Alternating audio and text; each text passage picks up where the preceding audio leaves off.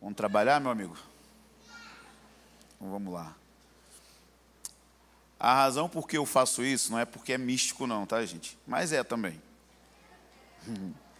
Porque a Bíblia fala que quando um profeta ia profetizar, eles chamavam um tangedor. Então, lá na nossa comunidade, a gente ensina isso para os músicos: que acordes e melodias podem liberar um ambiente da presença de Deus. Então, por isso que é, a gente trabalha muito forte para libertar os músicos do analfabetismo bíblico. Você sabe, músico é conhecido como os maiores analfabetos de Bíblia. Porque durante gerações e gerações eles eram os caras que tocavam e depois, na hora da palavra, eles iam para a cantina comer coxinha. Né? Graças a Deus o Senhor está levantando músicos que amam a Bíblia. Ele está fazendo isso. Porque é, a gente fala, falou muito tempo assim, tradicionalmente, que a pregação é a parte mais importante. Eu entendo o que a gente quer dizer, porque a gente está querendo dizer que a gente valoriza a Bíblia, a palavra pregada.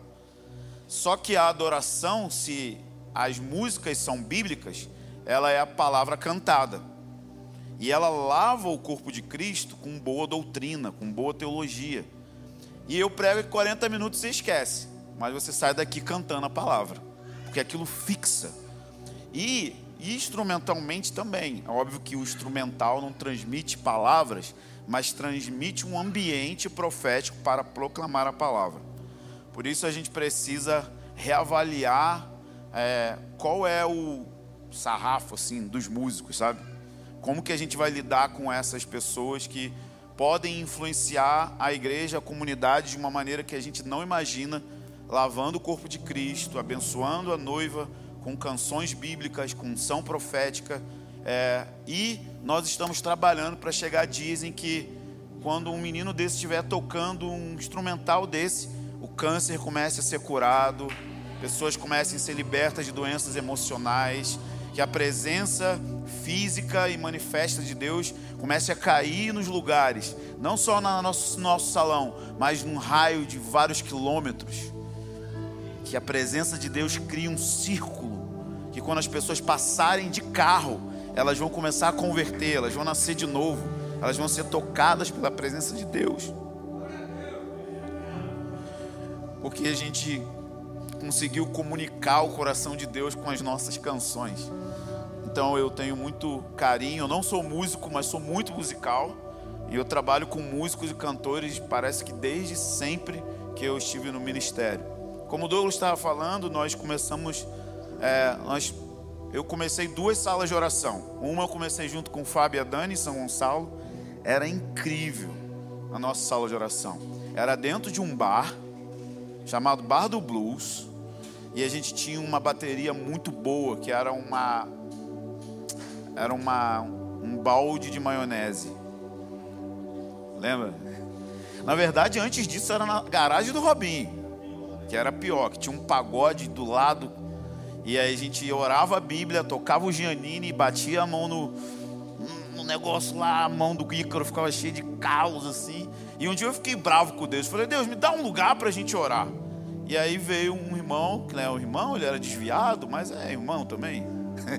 ele era dono do bar, e ele não abriu o bar. Era uma casa de show que tinha, tinha rock and roll e tudo mais. E ele cedeu a quinta-feira e a gente ficou três anos fazendo isso. E a gente tinha um equipamento de som muito poderoso. Era um aparelho 3 em 1. Quem é da época do 3 em 1? Aí a gente pegava o teclado e ligava lá no cabo auxiliar. E a gente tinha muitos microfones, um. Aí os cantores ficavam cantando, passando um microfone para o outro. E eu gritando igual um louco, orando, orando, intercedendo. E aí naqueles dias ali de pequenos começos, é, o Senhor começou a fazer algo naquela cidade. Hoje tem uma, uma comunidade, a comunidade do rei. Falo que é a igreja mais relevante da cidade e uma das mais relevantes do Brasil. Que Fábio e Dani tocaram depois de anos. Então, eles estão lá. Se você for lá, você vai ver a paixão daqueles loucos jovens orando a Bíblia, orando no, num culto de domingo, tá? Não é só no turno, não. Eles oram mesmo. No meio da adoração, fica um microfone ali, e aí a galera vai no meio do louvor, orando, orando. É uma das coisas mais incríveis que está acontecendo naquela cidade. E começou com pequenos começos. Por que, que eu estou falando isso? Porque quando a gente lê esse versículo em Zacarias, que Deus, para não desprezar os pequenos começos, não é que Deus está falando que é, não, é para não desprezar. É que você despreza os pequenos começos. Deus não. Deus olha os, a, toda terça-feira da sala de oração. E ele fala assim: Uau! E nessa passagem diz que o Senhor está com um plumo na mão. E plumo, se você trabalhou com obra, ele só serve para o início. Então o que o Senhor está falando ali, mesmo no início, mesmo em fraqueza, mesmo em debilidade, e, gente, vocês têm 10 mil vezes do que a gente tinha. Naquela época a gente não tinha ensino sobre o assunto. No Brasil quase ninguém falava sobre o assunto. Eu estou falando de 2006. A gente reuniu os jovens na minha casa, numa piscina quebrada em L, porque a minha tia alugou e o cara não pagava a conta d'água. E ela, muito sábia, falou: agora então eu vou, tipo seu Lunga, né? vou ser grosso. E quebrou a piscina, ela ficou um L. E a gente reunia ali. Foram os pequenos começos. Eu me lembro várias vezes de olhar turnos no IHOP e voltar para casa deprimido, assim. Tipo, cara, isso nunca vai acontecer no Brasil. Isso nunca vai acontecer no Rio de Janeiro. Isso nunca vai acontecer nunca, não tem como, é impossível. Quem vai dar dinheiro para sustentar a oração de noite? Quem que vai pagar as pessoas para ficar oito horas orando? Até amigos meus falavam, cara, você é maluco, esquece isso, não tem como isso acontecer. A questão é que esse negócio não é moda de americano. Isso é o cumprimento das profecias bíblicas, escatológicas. É Deus reposicionando a igreja dele na sua identidade primária. O nome da casa é oração. Se o nome é oração, significa que é a essência, a identidade dela. Então é por isso que Deus está despertando a igreja global, no mundo inteiro, para reposicionar o seu coração, cantando a palavra para Ele, orando a Bíblia de volta para Ele. E aí é um outro, uma outro, um outro ponto que Deus está mudando. A gente acha que orar é só fazer assim, ó, Senhor meu Deus, vem aqui nesse lugar. Não, mas quando a gente canta, a gente está orando. E as músicas fazem com que a oração se torne agradável. Você passou 40 minutos na, no louvor orando canções e você pensa que isso não é oração, porque orar é só quando você fala: Senhor Deus, vem aqui. É óbvio que isso também é oração, mas nós podemos cantar orações de volta para o Senhor. Então, o que o Senhor está fazendo nesses dias é que Ele está combinando essas duas coisas: intercessão com música profética, com orações, de orar a Bíblia. É, eu estou falando isso para você entender o que Deus está fazendo. Quando a gente está falando sobre sala de oração, a gente não está falando de uma moda ou mais uma moda. A gente está falando de se unir a Deus para orar os propósitos de Deus de volta para Deus. É isso que a gente está fazendo. É óbvio que não significa que todas as igrejas locais vão ter que fazer isso. É, não é isso que estou dizendo. Mas eu estou dizendo que em cada região do mundo vai ter um testemunho que vai mobilizar o corpo de Cristo em cidades para ter oração de noite até o retorno de Jesus. Então, por exemplo, a família de Zuscope, em Bragança e na região, está se tornando uma catalisadora de adoração e oração de noite, que está começando às terças-feiras e que daqui a pouco vai ter de segunda a sexta, daqui a pouco vão ter turnos 5 da manhã. E você imagina passar aqui antes do trabalho, ficar meia hora diante do Senhor com música ungida. Cara, imagina isso. Então a gente precisa entender isso. Nós achamos que somos dignos de ter McDonald's 24/7. Sim ou não? Quem não gosta de uma comidinha na madruga? Nós achamos somos dignos de ter hospital 24/7. Nós achamos isso mas às vezes a gente não pensa que Deus é digno de ser adorado 24 horas, 7 dias na semana. Ele é digno. E a razão pelo qual a gente faz isso é porque a gente só quer copiar o que está rolando no céu.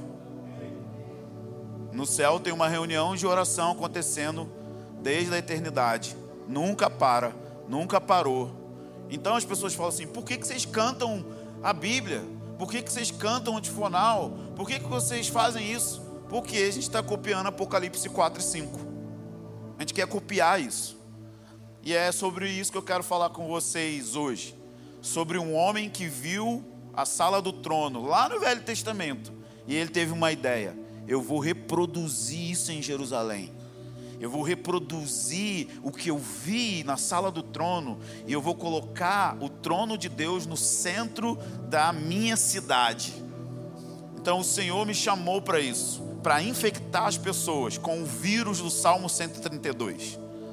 Esse é o meu chamado, essa é a minha parcela no corpo de Cristo.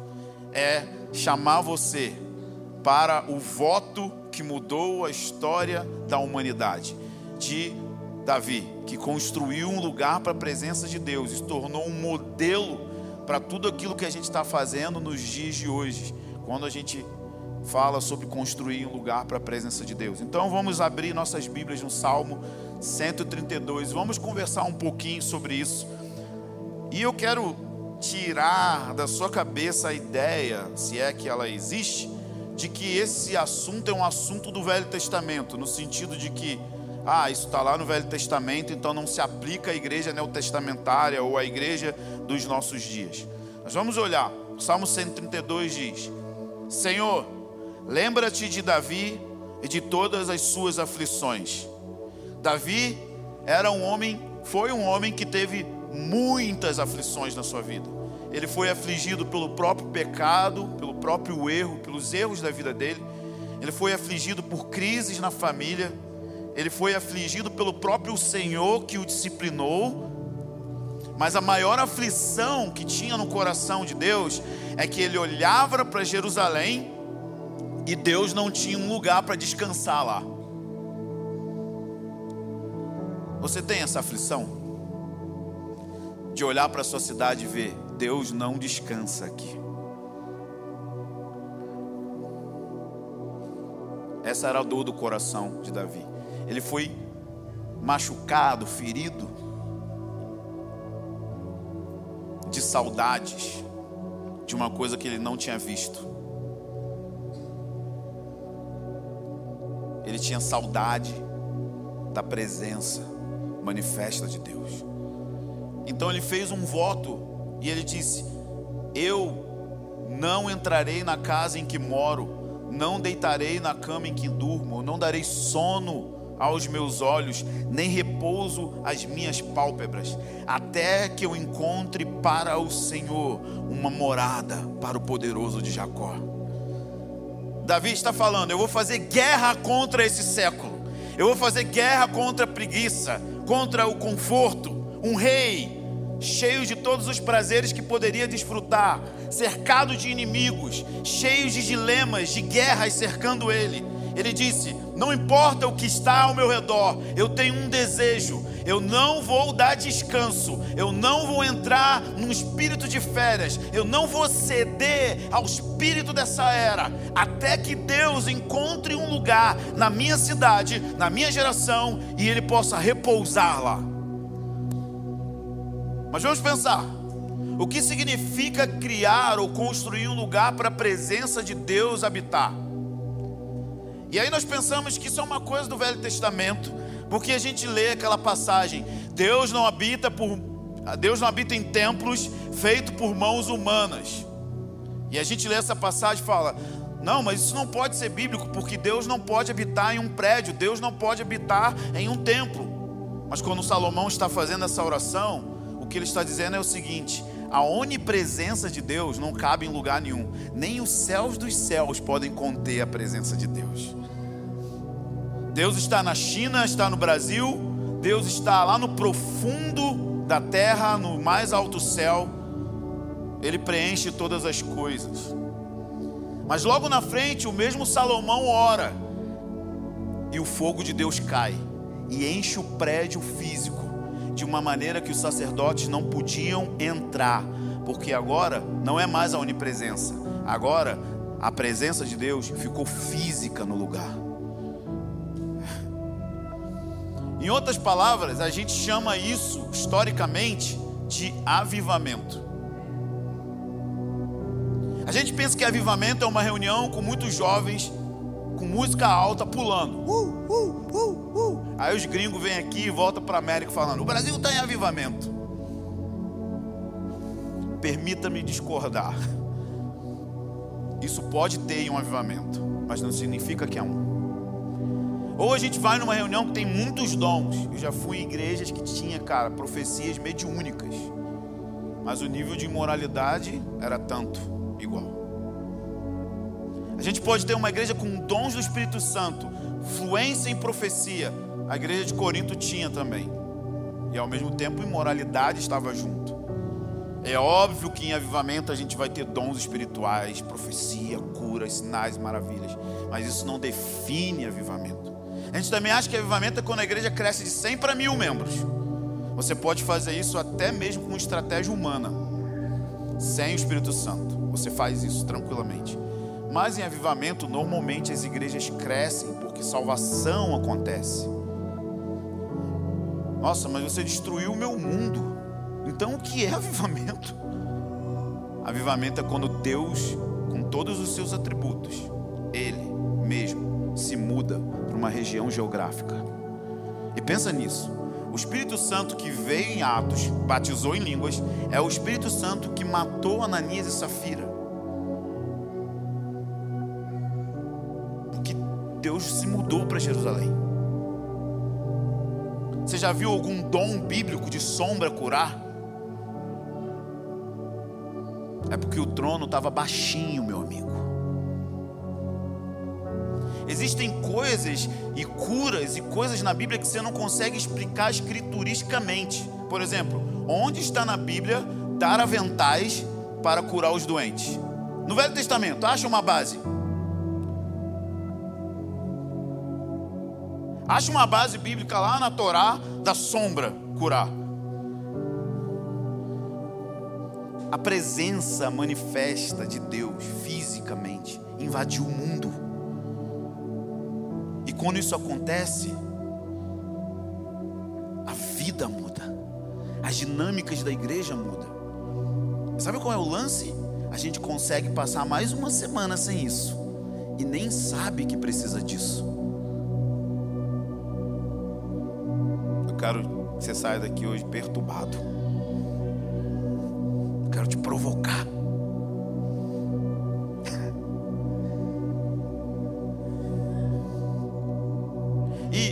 olhando para o livro de Atos, a gente pensa assim: nossa, o livro de Atos, tipo assim, é um misto de euforia e depressão. Tipo, uau! Aí você lê, nunca fiz isso. O livro de Atos nem é considerado avivamento no sentido de que avivamento significa trazer vida ao que perdeu vida. E eles estavam só começando. Então o livro de Atos é um protótipo numa reta na matemática, ele é o ponto zero livro de Atos deveria ser a vida cristã normal. Só que o que vai vir é dez vezes Atos misturado num batismo global, onde não vai fluir de uma plataforma, de um evangelista de cura, de um profeta, seja lá o que for. É uma construção coletiva para Deus repousar em um lugar e os inimigos de Deus vão saber: Deus está em Bragança. Mas vamos pensar um pouco. Ó, tiveram alguns moveres de Deus contemporâneos, tá? Vou citar um aqui. Nos anos 90, 1995 por aí, até 98, numa cidadezinha lá na Flórida, Brownsville, Pensacola, ok? Uma Assembleia de Deus. No Dia dos Pais, um evangelista foi chamado para pregar nessa reunião, Steven Hill, ele já está com o Senhor. E o Senhor se mudou para aquela cidade, fruto de 50 anos de intercessão. Um pastor velhinho da Assembleia de Deus chegou para a mãe do John Kilpatrick, que era o pastor, e ele falou: Deixa eu adotar o seu filho e outros adolescentes no sentido espiritual, eu quero treinar eles na oração. E esse cara ficou 50 anos treinando esses jovens, 50 anos, ele de 50 anos depois, ele faleceu. E é incrível, o avivamento vem no dia dos pais. Porque Deus estava honrando o manto daquele pai espiritual que deu a vida para formar a liderança que iria trabalhar nesse mover. Mas deixa eu te contar assim: sabe o que acontecia em Brownsville? A reunião era às sete da noite. Imagina, a reunião hoje começou às sete e meia. Imagina ter gente na fila na manhã do outro dia, rodeando o quarteirão assim, para ter uma cadeira dentro do lugar. Qual foi o último culto que você foi? Que cinco da manhã tinha fila para o culto das sete da noite.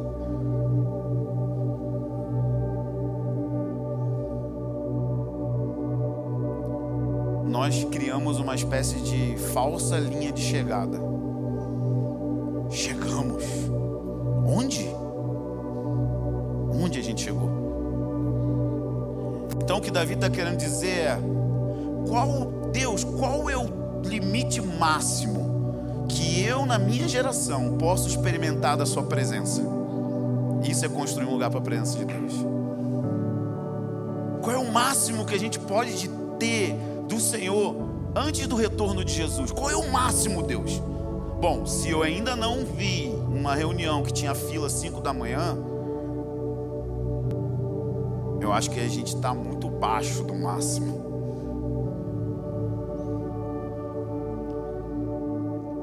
E foi essa fome que pegou o coração de Davi.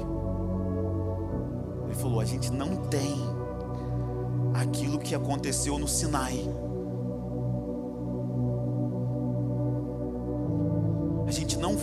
Descer na montanha. Ele está olhando para os testemunhos e intervenções de Deus do passado. Ele está falando: a minha geração não tem isso. E é por isso que ele faz esse voto. Eu não vou descansar até que Deus venha, no máximo que Ele pode vir na minha geração. Feche os seus olhos alguns segundos. Espírito Santo, a gente não está brincando de verdade precisa ser ferido com uma fome que vem diretamente do céu. Nos dá um batismo com a plenitude que esvazia. Deixa a gente provar do pão que abre fome no nosso interior. Liberta a gente desse cristianismo de celebridade, Senhor.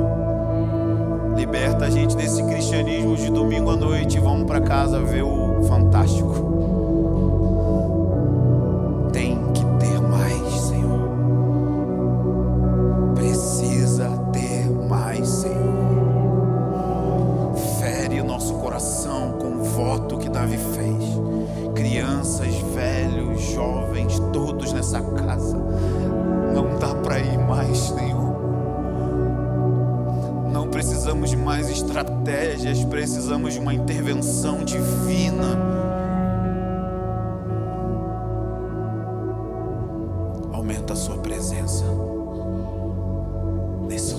Nessa casa. Levanta-te, Senhor, e entra no lugar do teu repouso.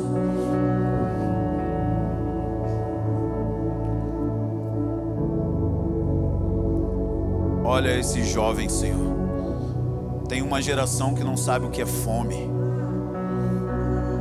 Porque eles estão se alimentando com TikTok. Porque eles estão se alimentando com milhões e milhões de informações aceleradas. Olha essa, essa moçada aqui, Senhor. E faz de novo no Brasil o que você fez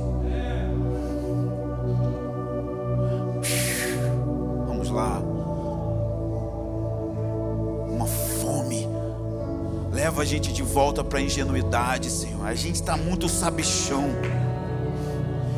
Quem vai molhar o carpete das igrejas com lágrimas? Que você não está aqui como deveria estar. Não porque você não quer, mas porque não tem lugar para reclinar a cabeça. porque a gente ainda sabe fazer sem você. A gente ainda sabe pregar sem você. A gente sabe cantar sem você. A gente sabe evangelizar sem você.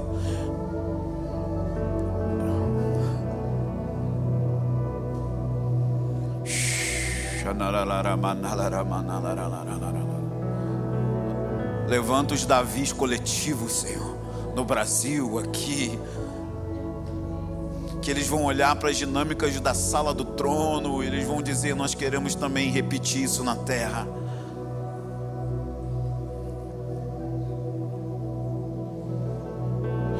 Voto de Davi, batiza-nos com voto de Davi. Não vamos dar descanso para os nossos olhos até que você venha na medida que você quer vir.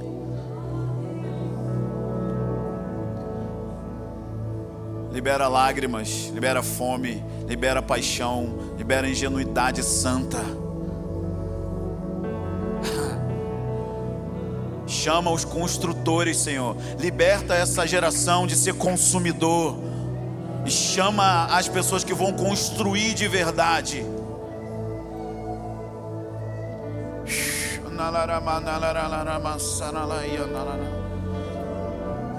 Desperta o espírito das pessoas para que elas venham colocar a mão na massa e construir de verdade. Essa é uma obra da família de Deus. Efésios capítulo 2, versículo 19 ao 20, o 21, se eu não me engano, ele diz que a família de Deus vai se tornar uma morada para Deus no Espírito. Obviamente, Paulo não está falando da habitação individual do Espírito, ele está falando de uma habitação do Espírito coletiva, que é construída com famílias. Construir um lugar para a presença de Deus não é coisa de mochileiro, é coisa de famílias. Foi isso que Davi fez, ele infectou famílias. Asaf, Emã, Tum eram pais e infectaram seus filhos e falou: "Vamos construir isso aqui juntos como famílias". A família de Deus é a sua família que está aqui. Então você é parte disso. Cada mamãe, cada papai, cada senhora, cada jovenzinho aqui você é chamado para construir. E como que começa a construção então? Ela começa com aquilo que Davi fala no Salmo 131. Ele diz o seguinte: O meu coração não é arrogante, nem os meus olhos altivos. Eu não estou buscando coisas grandiosas e maravilhosas demais para mim. Davi não estava atrás do trono, Davi não estava atrás de uma posição, Davi não estava atrás de sucesso, ele não estava atrás de nada disso. Ele estava olhando Deus no pasto, ele estava contemplando Deus no pasto, ele estava vivendo o Salmo 27, 4 no pasto, ele estava com os seus olhos fixos no Senhor.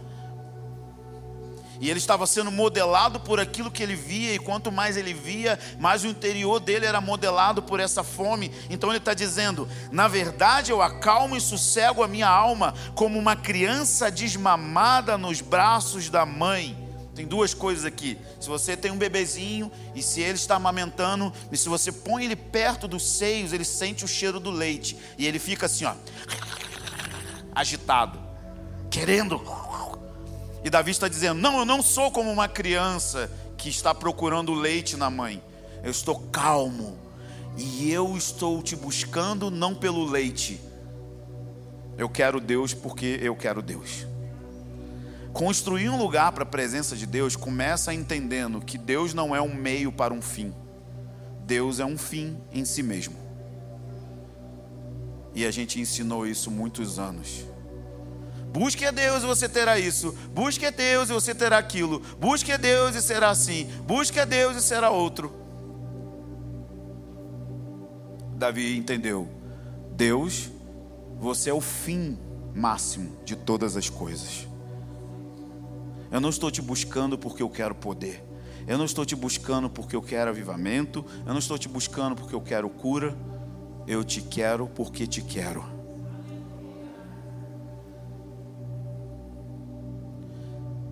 Quando os seres viventes estão na sala do trono, eles não estão orando ou adorando porque eles precisam de curar algum parente. nem porque eles precisam de avivamento na sala do trono, nem porque eles estão querendo uma mudança social. É porque eles não conseguem parar de olhar para a beleza transcendente de Deus. Eles não estão nem aí para qualquer outra coisa. E Davi, ele viu o que os seres viventes viu, ele falou: "Uma coisa, peço ao Senhor e buscarei olhar sua formosura igual aqueles seres estranhos estão olhando dia e noite. Eu não estou te olhando porque eu quero algum benefício. Eu te quero porque eu te quero. Então, Deus pode liberar avivamento para essa geração, porque a gente não vai se prostituir quando a glória de Deus vier. Essa é a fase que a gente está, nessa fase da igreja. Deus não está muito afim de perder vinho de novo. Então Ele está atraindo a gente para o fascínio da pessoa dele como um fim em si mesmo. Porque nesse lugar a gente vai se tornar parecido com aquilo que a gente vê e então a gente pode administrar o que ele vai fazer. Leva um pouco de tempo.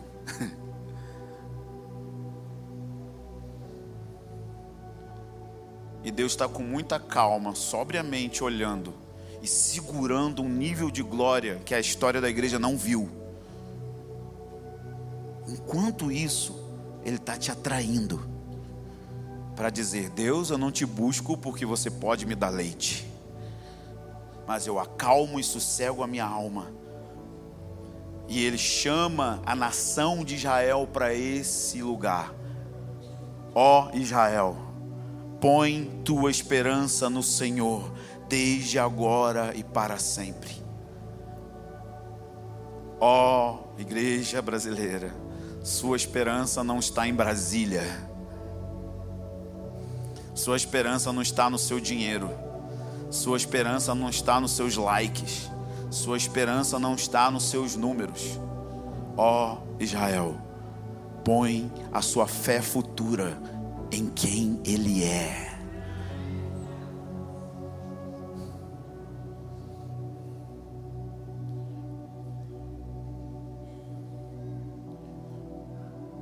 Mas também, de propósito, o Salmo 133 está ali. Deus chama a nação toda, porque a construção ela é coletiva. Por isso que ele diz: quão bom, quão agradável que os irmãos vivam em união. Ele está dizendo o seguinte: vamos construir debaixo do mesmo teto. Quem é casado aqui? É casado. Você sabe que construir debaixo do mesmo teto é um desafio. A gente precisa lutar pelo nosso casamento. Nem vou falar de casamento perto do pastor Josué aqui. Mas ele sabe melhor que todos nós. Nós lutamos pelo nosso matrimônio. São desafios de se conhecer, de se tornar um na jornada. E é isso que Davi está falando. Vamos casar, família diz Escópio. Diz Escópio, cópio não, né? Aí é ruim, né? Família diz Escópio, vamos casar com um pacto. Construir para Deus um lugar aqui nessa cidade. Porque nesse lugar a gente não vai falar, Deus, abençoa a gente. Não. Quando a gente constrói junto, Deus fala: Eu vou ordenar a benção. Então o Senhor vai vir nas reuniões de oração e Ele vai falar: O que vocês querem que eu faça?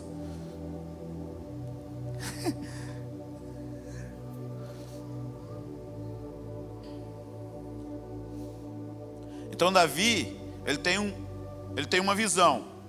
Sabe, ele viu o que o trono de Deus podia causar. Ele olhou para Bet-Semes quando a arca estava lá e morreram 50 mil que olharam para o trono e pum, fulminou. Ele falou: Mano, como que eu faço para botar esse Deus terrível no meio do povo e não matar todo mundo? É alta tensão. Como que eu faço isso? Então Davi estabeleceu o protocolo do obreiro que quer construir um lugar para a presença de Deus. Você tem certeza? Salmo 15.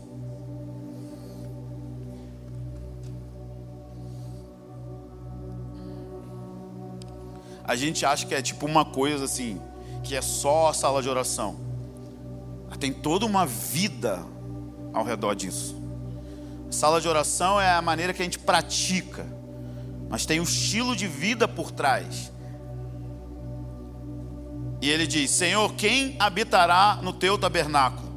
Quem que pode morar onde você mora? Ele está dizendo. Como que faz para morar onde você mora? Quem que vai morar no seu santo monte? E ele diz: aquele que vive com integridade, faz o que é reto e fala a verdade de coração. Gente, a gente é campeão de falar mal dos nossos irmãos por trás e a gente não tem coragem de falar mal dos nossos irmãos na frente dos irmãos. a gente não fala a verdade de coração. Não tem como Deus vir para um lugar onde tem somos corpo, morre. Sabe quando troca o cálice? Está cheio de amargura contra a pessoa, ofensa. Mas você não lida com a verdade. Então Davi está falando: esse, esses são os obreiros da casa de oração. Vem. Aquele que fala a verdade de coração. Aquele que não fala por trás. Aquele que é inteiro para Deus, que é íntegro. Aquele que faz o que é reto. Porque ele está falando assim: vai, Deus vai vir, e Ele é santo.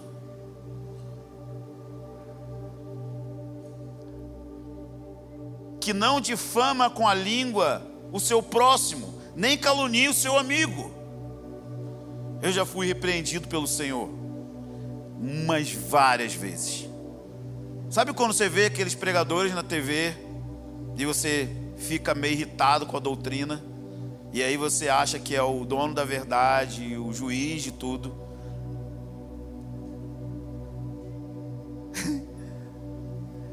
O Espírito Santo falou: para de falar mal deles. Eu vou tratar com eles. Você não precisa concordar com o que eles estão falando, mas você não precisa ficar também isso a nossa mesa, tá?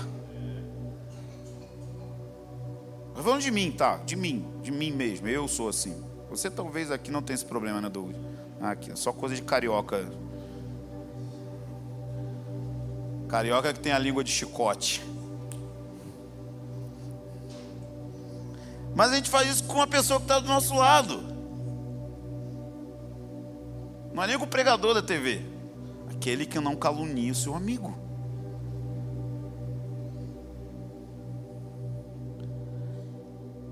Ele diz: aquele cujos olhos rejeitam aquilo que é desprezível, mas que também honra os que temem o Senhor.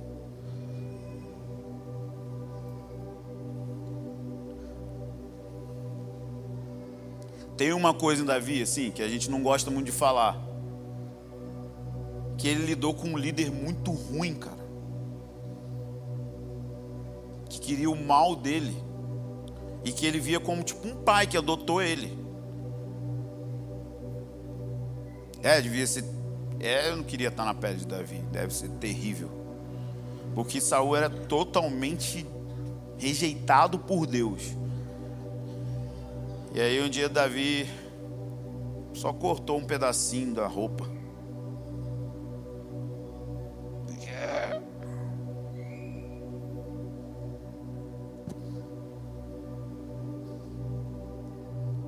Saul era rejeitado por Deus, Saul era terrivelmente iníquo.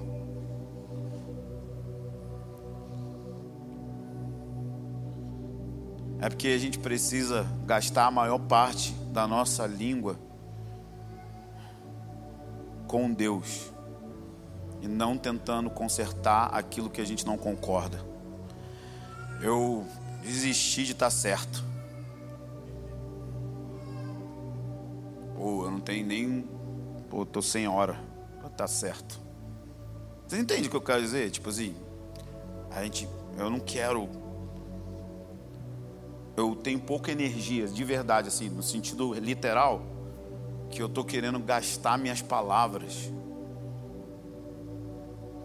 bendizendo ele.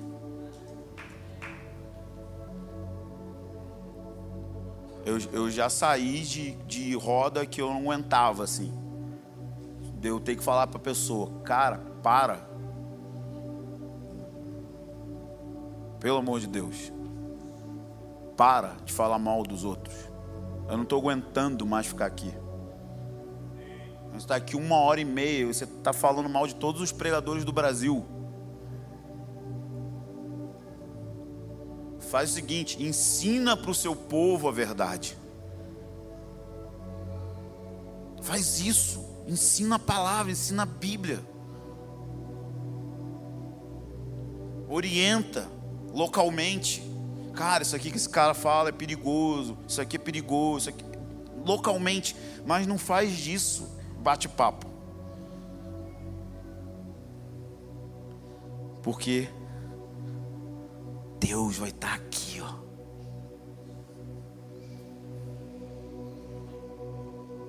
Isso acontecia no avivamento de Gales. Quando eles falavam mal de alguém, eles sentiam que tinham entristecido o Espírito Santo. Na hora, assim.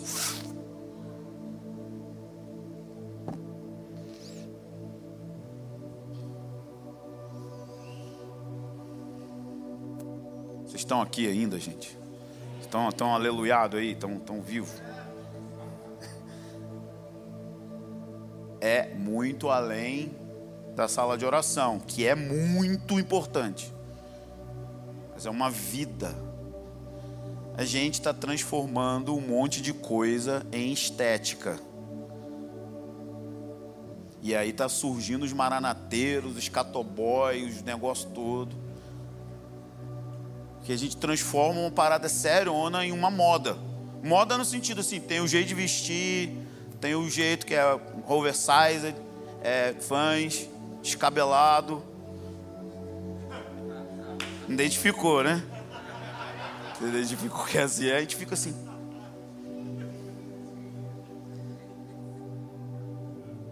E eu sei que tem muita coisa genuína.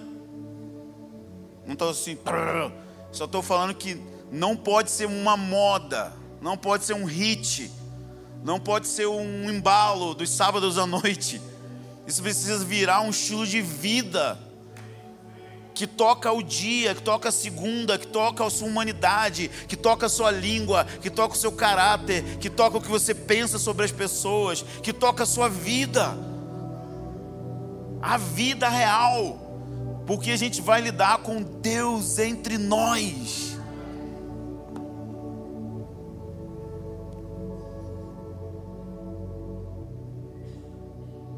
Aqueles que têm mãos limpas e um coração puro.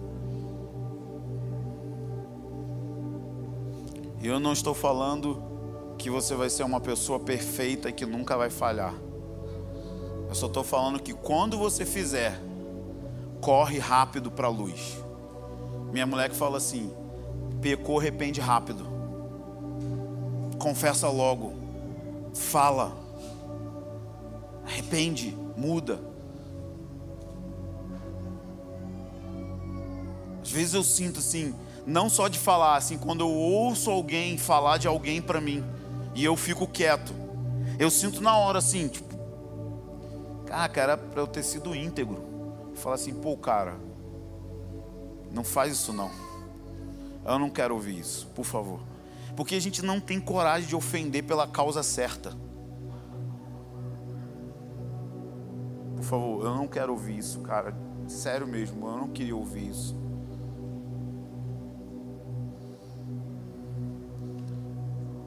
Eu quero ouvir a voz de Deus, eu quero ouvir a gente tendo comunhão, eu quero ouvir a gente edificando uns aos outros. A gente pode discordar um do outro, falar na frente um do outro, isso é, isso é, é assim. Eu sou amigo do Ângelo um tempão. A gente tem um, um, um livro de briga. Mas sempre que ele brigou comigo, ele brigou comigo. Ele veio e falou, cara, está errado, não concordo com o que você falou, não sei o que, não sei o que. Eu falei, tá bom, eu não vou concordar com você também não.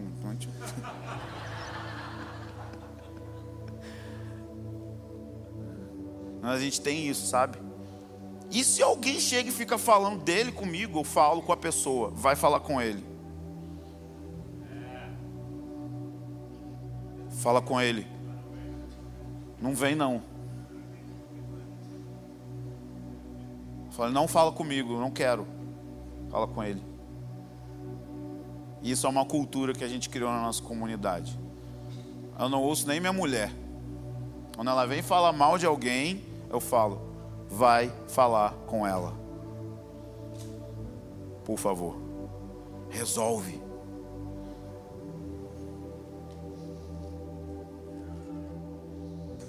Vocês ainda querem construir um lugar para a presença de Deus, meus irmãos? Isso é uma cultura de igreja saudável. A gente fala fazer Mateus 18, é até engraçado assim. Mas é se o irmão pecar, vai até ele só e fala com ele. Não é falar para matar, fala que é para ganhar o irmão. O objetivo não é tipo, ah, seu canalha. A gente vai falar, cara, eu vi você fazendo isso, eu acho que não é certo, eu acho que não é bom acho que isso não é bom para o corpo de Cristo. Você está tratando mal sua esposa, eu vi isso. Eu vi que você está negligenciando seus filhos.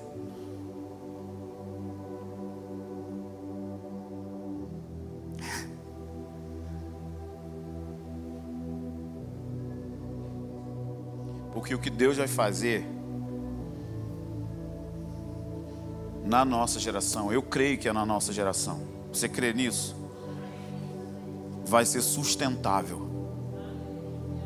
E se vai ser sustentável, a gente vai ter que não cometer os erros que cometeram no século passado, no século 20, que teve as maiores intervenções de avivamento e também as maiores burradas de caráter. O cara ressuscitava um morto e tinha fraude financeira. O cara ressuscitava um morto e largava a mulher. O cara ressuscitava um morto, mas não congregava em lugar nenhum. O cara ressuscitava um morto, mas não prestava conta a ninguém do ensino dele. A gente não vai, a gente não pode, pelo amor de Deus, a gente não pode errar nisso de novo. Porque o que está vindo é para preparar a igreja para o retorno de Jesus.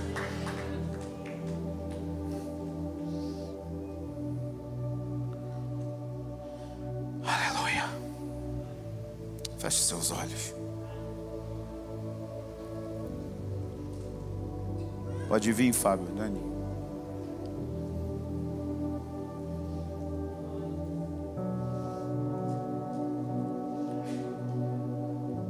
O temor do Senhor precisa voltar para os nossos corações. E às vezes a gente fica com medo de falar assim: ah, não, temor é só respeito. Mas no temor de Deus tinha medo também. Medo no sentido de que eu estou diante de uma santidade terrível, é fulminante. As pessoas, quando encontravam Deus, elas falavam: Eu vou morrer. Ai de mim, vou morrer. Deus que está aqui. Ele veio. Mas não é medo no sentido de se afastar, é no sentido de entender quem está ali e de quem é você. Porque quanto mais você se aproxima da santidade de Deus, mais você vê quem você é. E o quão terrível você é comparado à santidade de Deus. Então você abaixa.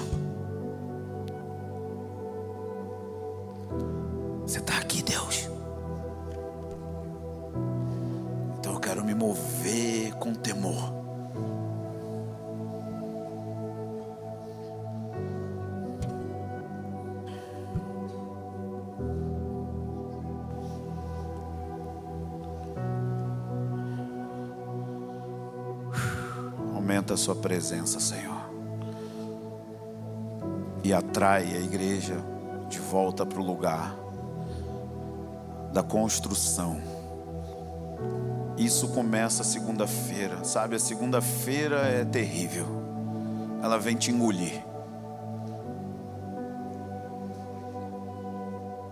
Mas Deus não quer que você vá para a montanha e vire um monge que não vive a realidade da vida. Não é uma coisa para anjo, é uma coisa para gente. Então é estilo de vida. Eu quero isso, eu preciso de um estilo de vida. Eu ainda não cheguei lá, eu ainda não estou nesse nível do Salmo 15, não. Eu não estou, não. Eu estou indo atrás, falar, Deus, eu não quero denigrir ninguém, eu não quero falar mal de ninguém. Deus, eu quero ter integridade. Deus, eu quero ter mãos limpas. Deus, é, não deixa eu ficar. Não deixa eu ter inveja. Inveja, cara. A gente está cheio de inveja. A gente está querendo aquilo que o outro tem e a gente não pode ter. A gente está cheio de comparação, olhando, eu quero isso, eu quero isso. Então o Senhor está chamando a gente para um lugar de arrependimento mesmo. Mas não é arrependimento hoje no culto. É um estilo de vida de, ei Deus, checa. Checa meu coração, checa a minha motivação, checa por que, que eu penso, por que, que eu faço isso. Porque eu quero que pela sua graça, pelo seu poder, você me aperfeiçoe, para que eu me torne essa pedra que encaixa com outra pedra, que encaixa com outra pedra, que encaixa com outra pedra, e a gente vai construindo um templo santo para o Senhor. O templo precisa ser santo porque ele é santo.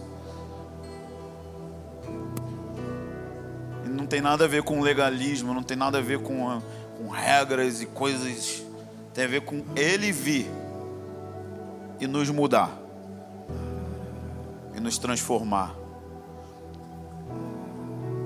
Eu quero pedir ao Senhor que Ele venha sobre nós com a Sua bondade e misericórdia que Ele coloque o coração dele nas nossas maiores misérias e que Ele nos ajude, porque nós precisamos dEle. Chuva de misericórdia, Senhor, chuva de bondade que nos atrai.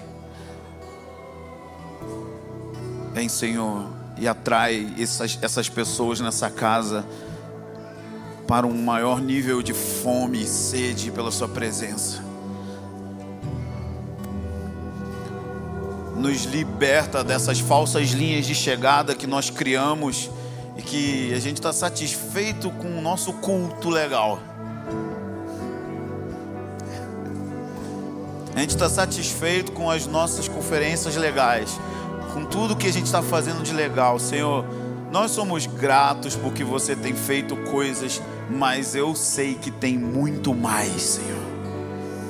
Não deixe a gente ficar satisfeito com aquilo que a gente está provando. Gera de fato uma fome que vai ser eterna em nós. Espírito Santo, vem sobre nós, vem sobre nós, vem sobre nós.